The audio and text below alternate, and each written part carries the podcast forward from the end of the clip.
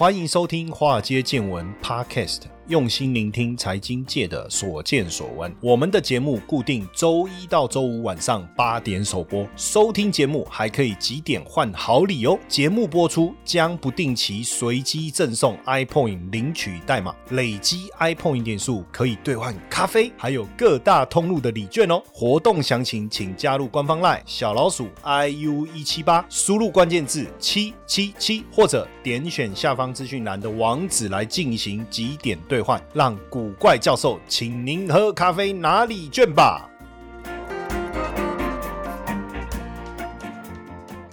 股票市场千奇百怪，见怪不怪。大家好，我是古怪教授谢承彦，欢迎收听我们华尔街见闻的节目哦。嗯，如果你还没有关注我们的华尔街见闻哦，记得赶快关注，让我们的粉丝持续的增加。我们现在粉丝在 Mr. Box 这边要迈入十万大关，我们现在下载的收听数已经突破一千万了，不得了啊！哈，有这么多人在支持我们的节目哦，这个上至达官贵人，下至贩夫走卒啊，哈，都有在收听我们。的华尔街见闻哈，那有人问说，哎，老师，大陆好像有一个华尔街见闻，不不好意思，哎，不刚不刚哈，好，我们是我们的华尔街见闻，就是台湾的华尔街见闻哈，台湾最厉害的财经 podcast。好，继续哦，最近我们都聊比较多日本哈，为什么？我也不知道哎，就感觉日本最近好动蛮多东西可以聊的，对不对？从灌篮高手这样一路聊聊过来啊，当然之前日元的关系嘛，对不对？那接下来这个日本的伯南克。哦，要来接掌日营的哦，哦，这个也是知名的经济学家直田河南，千万不要简称直男，哦被骂哦，哦，这个梗不知道谁想的哦，然后他们那一天我去录三例，他说直田河南，然后我就说简称直男，哦，我就知道，然后那个主持人那个治愈就说，我就知道，因为我去录 Catch 大前朝嘛，哈，好，你看你就喜欢乱讲，我说不会，我等下节目不会讲这个了，哈，大日日元也要去反映到底未来直田河南的货币政策，哈，货币政策，啊，只是说他。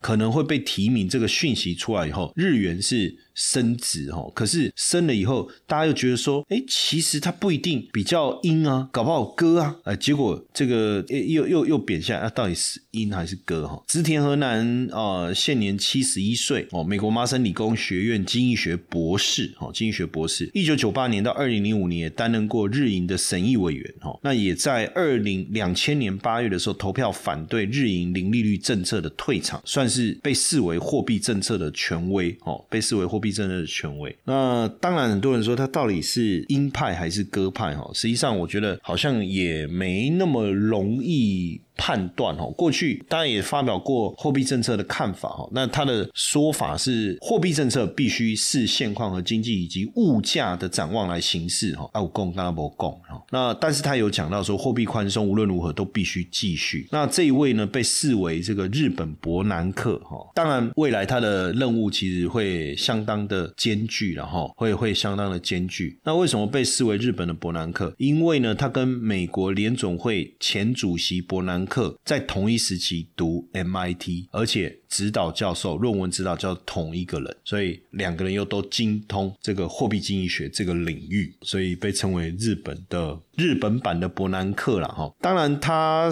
这个上任的这个当务之急哈，当务之急就是呃日债的问题、日本经济的问题、日元的问题哈，这些都是他要当务之急要处理的哈。当然未来他怎么做哦，不管怎么样哦，基本上对他来讲就是非常艰巨的一个任务哦。当然如果他是维持宽松，日元应该原本强劲的趋势又会有一些些转变哦。不过我们从最近来看。看啊，但我们更关注，就是讲到日本，当我们非常关注一件事情哦，就是台积电到日本哦，因为台积电呢在日本熊厂设厂哦，带动了这个日本国内外的公司哦涌入九州。台积电呢会在二零二四年开始来营运，当然就有机会刺激周边的产业的兴起跟人力的需求。但目前看起来，这个熊本工业用地是相当的短缺哦，相当短缺。然后那这个问题要怎么解决哈？那台积电在日本，这个用有吸引力的薪水要来招聘这个工人，加上要在日本考虑建第二家工厂，计划雇佣一千七百名员工嘛。那当然，这个熊本银行做了一个调查，说，哎，那你们要不要在当地开展业务啊？哈，这个熊本来开展业务啊？但结果果有百分之八十的公司放弃这个计划，为什么？因为没办法获得足够的土地，加上近期台积电设厂当地哈工业用地哈，局带的工业用地哈增幅已经超过三成，这个确实是一个比较大的一个问题哈。那当然这一次台积电到熊本设厂的待遇哦，也让大家非常的关注，因为大学我们换算台还是要讲日元的哈，因为比较好对比。大学毕业生是二十八万月薪了哈，那硕士是三十二万，博士三十六万。那相较 Sony 在当地的给的是大概二十四万、二十五万左右哦，确实有落差，有落差日元哦，月薪哦。那比较起来，当然这一次我们看到台积电过去长期以来哈，就是台湾相同职位的薪水跟日本工作者对比，确实有一些落差比较低。那所以这一次台积电去，明显他给出的薪资啊。优于这个日本当地的工程师，这个就确实是一个蛮蛮特别的一个情况哦。那其实也不光只是说月薪的部分，还有包括这个奖金啊、年终奖金啊，这样个人绩效分红哦，相较起来就就比日本整体的优异很多。所以台商啊，不是台商，台湾的企业台企啊，到了这个日本，现在就台积电啊，说真的，其他我不知道能不能同样有这样的这个对比哈，就是呃，台积电变成是一个什么高级外商，对不对哈？在日本也变成高。高级外商啊，因为以前大大家都会亏说待遇像台气，然后之前开除员工像外商，什么意思？就是说很多外商企业到了台湾就被融入我们当地的环境哦，给福利啊什么什么，很像台湾的企业哦，就是上班打卡制，下班责任制啊，啊，结果要开除的时候就回到原本的外商，对不对？下一秒叫你走你就得滚。不过台积电在日本被视为这个优秀外企、高级外商，这个应该会不负众望啊，哈，不负应该是不负众望。那当然我。们刚才讲到菊阳丁的一个部分哦，就是坦白讲，很多日本的企业发现说，再这样下去哦，可能这个员工都被台积电吸引走了嘛，哈，所以开始也加薪哦，比如说加一部分哦，调涨起薪，让所有的员工哦同步的加薪，甚至包含帮员工准备宵夜啦哦，然后帮这个员工出一些午餐费啊等等哦。那不过确实招人的部分有一些困难哦，那很多日企也开始到越南，直接杀到越南去。招聘当地的毕业生哦，招人的有这么困难哦，我也不晓得，真的有这样的一个问题。不过熊本当地也在努力了哈，除了到海外去招人，或是当地的企业调高他的待遇薪资，看能不能跟台积电有一些比较相近的一个待遇之外哈，也积极的培养。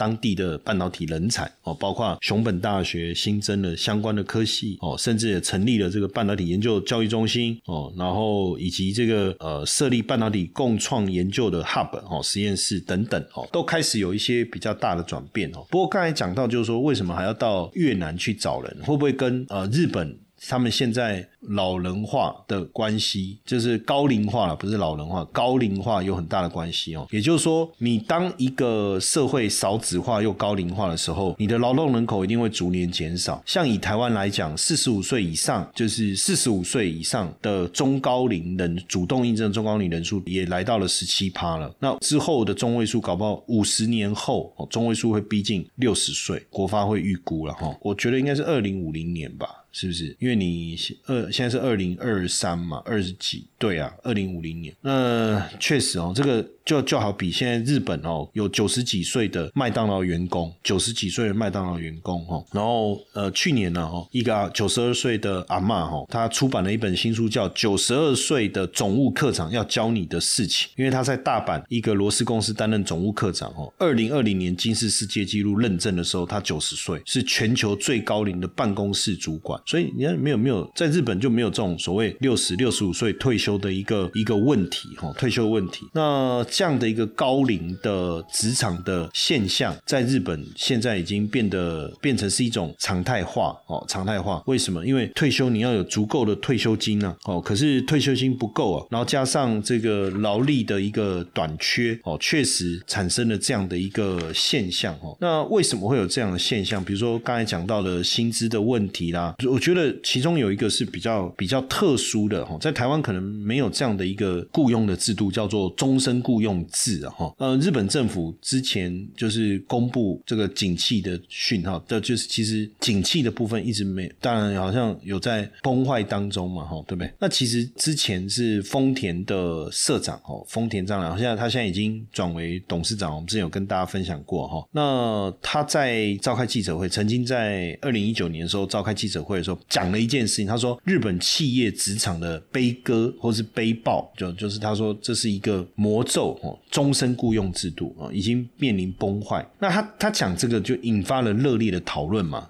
哦，就是说，哎，像丰田汽车表现也不错啊，那为什么突然他会去讲这个终身雇佣是日本特有的劳动雇佣制度？哈，就你员工可以在公司享有做一辈子终身受雇的一个保障。那这当然是在泡沫经济当时鼎盛时期开始盛行哦。那随着经济的衰退哦，终身雇佣制也开始面临崩解，也衍衍生出呃相当多的一个问题哈，相当多的一个问题。那终身雇佣制的历史相当的久，早在江江户时代，当时为了确保优秀的职人，大家也知道，职人就是专业人士，比如说你很会打铁的铁匠啊，或是你很会做面包啦，你也会做什么？这个职人哈，那当时就有这个所谓的丁制奉公的制度，就是类似商店学徒制。那现代的终身雇佣制是一九二零年开始哦，那日本企业制度当时就已经相当成熟，加上日本的产业结构从明治初期的轻工业发展为重工业，大家都需要优秀。的职人呐，那盛行挖角的风气嘛。那为了避免自家员工被挖角，就加薪啊、升等啊、退休金保障等等，那自然就形成了长期雇佣的一种形式。那在战后高度经济成长，人力市场又需要庞大的人力，所以后来企业就开始有长期的雇佣的文化哦，那也变成制度化，变成一个非常重要的企业界非常重要的聘雇方式了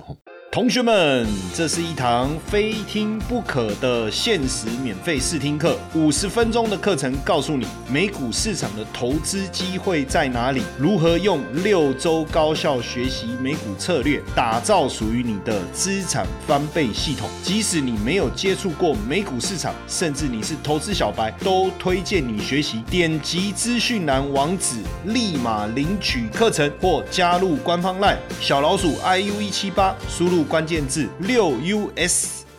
那一九五八年的时候，美国一个著名的企业经营学者，他是专攻日本经济的专家，哦，叫 James 阿伯格隆，James 阿伯格隆。那他撰写了这一本叫《日本的工厂》，关于社会组织方面，就是这本书啊，就呃书名原名叫做《The Japanese Factory》哈，Aspects of its Social Organization，就是去探讨这个整个社会组织，就日本工厂，它里面就把日本独有的长期雇佣制度，他把它翻译译。成什么 permanent employment system？那翻成中文就变成终身雇佣哦。可是实际上，呃，日本的一个思维就是我长期雇佣你，只要你能做，我就一直雇佣你。那终身雇佣当然算是日本独有的一个产物哦。在高度经济成长时期以及泡沫经济时期，当然替日本的企业以及就职的生态打下相当稳定的基础哦，相当稳定的基础，而且也衍生出一个非常独特的哦，就是你从大学三年级开始，你从暑假寒暑假开始。参加各种的面试活动哦，那企业就可以提早去确保优秀人才会进来哦，所以有可能你在读大三的时候，你就获得知名大企业的录用，那这时候你就轻松了，因为你一毕业你就顺利的就职，然后你就在这个公司一步一步的做，一路路往上爬，然后成为专业经理人，然后只要你要不要犯大错，那你也可以定什么时候你要退休，领取退休金，享受优渥的生活。那这个就一直是日本上班族的写照哈。不过在一九九零年泡沫经济。崩溃之后，那日本的就业市场就产生剧烈的变化。那当然冲击最大是什么？就是终身雇佣制，也让日本陷入了长期的不景气。所以，就日本陷入了长期的不景气之后，一些非典型的雇佣方式，比如说派遣、约聘，就开始增加。为什么？因为中小企业我根本没有办法去坚守终身雇佣啊，等于只有大企业才有办法。可是这个大企业被终身雇佣的这些资深员工，即便不景气，他们也不愿意退，所以也让年轻人没有办法找到适合的工作，所以就引发日本的两千年代初期的就职冰河期。实际上，日本企业界过去也也也谈论过啊，就是说要不要停止终身雇佣，然后改采一般聘用。当然，舆论的压力也是相当大了，甚至那你说选票嘛，对不对？选票的一个问题，哦，选票的一个问题。那确实，日本的雇佣环境跟过去有这么大的不同，可能少子化的问题、经济停滞的问题。那终身雇佣又变成是很难达成的任务，哦，所以很多企业在二零日日本的企业在二零一零年之后，已经无力负担终身雇佣跟庞大退休金的状况，所以这个部分确实已经开始崩解，哈，开始崩解。当然，也也导致了很多的这个，比如说这种宅男呐，哈，就是需要找不到工。作中高龄的简居族，对不对？哦，这个确实是很大的一个问题哈。很多人认为说啊，这应该都是年轻人，可是真的，可是真的不是哈。日本的调查，四十到六十四岁的简居族，简是那个作茧自缚的茧哈，竟然高达六十几万人哈，这个是非常压抑的哈。所以为什么刚才我们前面在讲这个半导体哈？也许半导体产业能不能重新给日本的产业发展带来一些新的希望？那当然，日本呃，为什么要要开始在今年二月初的时候，日本政府也决定要防止半导体技术被转为军用。那当然针对就是中国了哈。那为什么突然之间这样？当然他们也想要投入资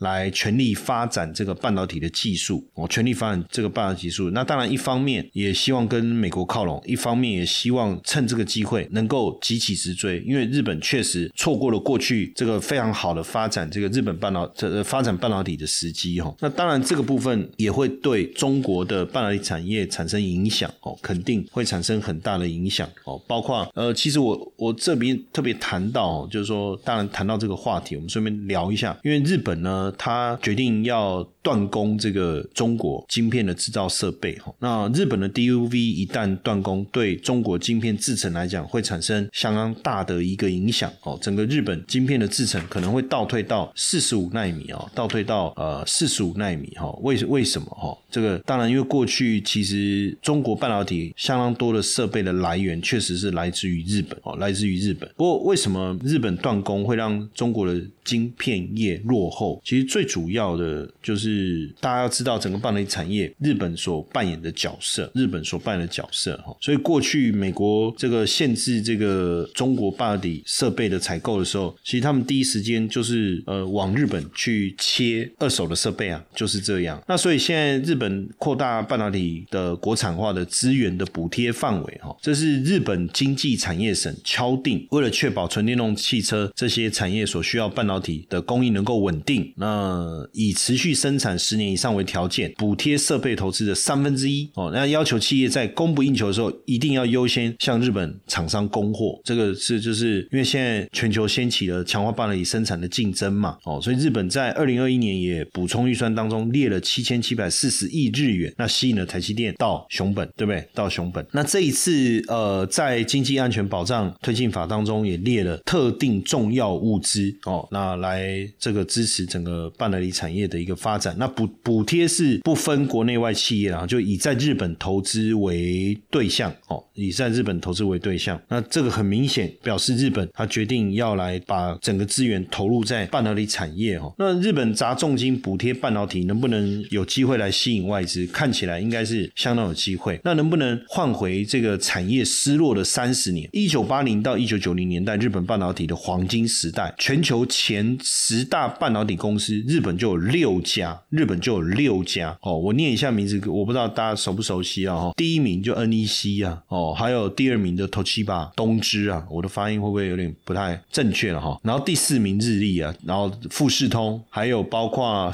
日商三菱，这都日本的企业哦。可是现在你去看，呃，全球半导体企业的规模当中，日本所占的比重已经相当低了哈，真的不可同日而语哈。一九九零年，日本半导体产业是如日中天呐，如日中天。可是没有办法哈，就是一。一九八六年的美日半导体协议哦，让从此啊，整个日本的整个半导体产业哦，就是当时低润的产业哈，市占率百分之八十，那就是这个美国在恶搞嘛哈，那整个市占率、整个产业的发展就大幅度的下滑。就是日本签下了美日半导体协议之后，整个产业的发展受到美国的钳制，那记忆体又被韩国超越，系统 IC 又没办法跟美国竞争，就一路走到现在这样。整个日本 IC 公司在全球 IC 产业的市占率有百分之六，更不用讲，就远远落后美国，更不用讲，就是也也不敌这个韩国了哈。所以这一次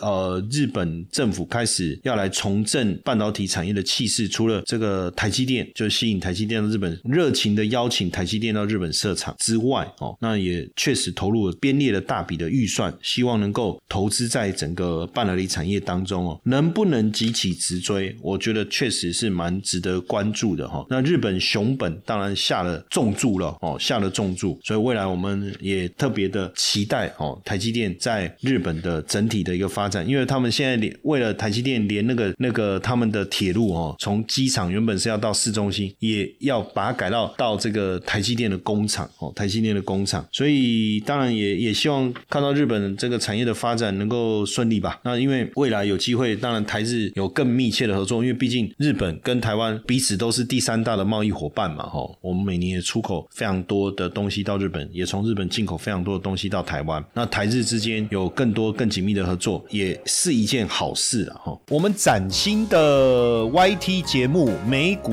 怪谈》即将上线哦，那邀请大家来订阅我们的 YT 节目，搜寻“古怪教授”，好不好？订阅，到时候呃，我们在直播的时候呢，也会通知大家。为什么会有《美股怪谈》这个 YT 节目新的这个规划呢？当然，因为同学的声音，我们听到了，大家希望有更专业的财经的一个内容。大家在谈到说有关于线图、有财报、有这些资讯的走势图的时候，能不能透过 YT 的方式来分享？这个声音我们也听到了哦。那我们当然也希望提供给大家，在节目当中去分享有关于国际金融的资讯，还有包括国际股市的一个走势、重要的产业的方向，以及大家更关注的一些重要的财经新闻，帮大家做一个会诊。也希望透过这个新的美股怪谈的 YT 节目，能够帮助大家，不管你是小资主也好，小白也好，你是资深的投资人也好，在国际金融市场这个领域，透过我超过二十年以上的专业的资历，以及我过去在基金公司、在香港、在国际金融市场的这些经验，来跟大家做分享，好不好？赶快搜寻古怪教授的 YT 频道，订阅，开启小铃铛，我们到时候直播节目线上见。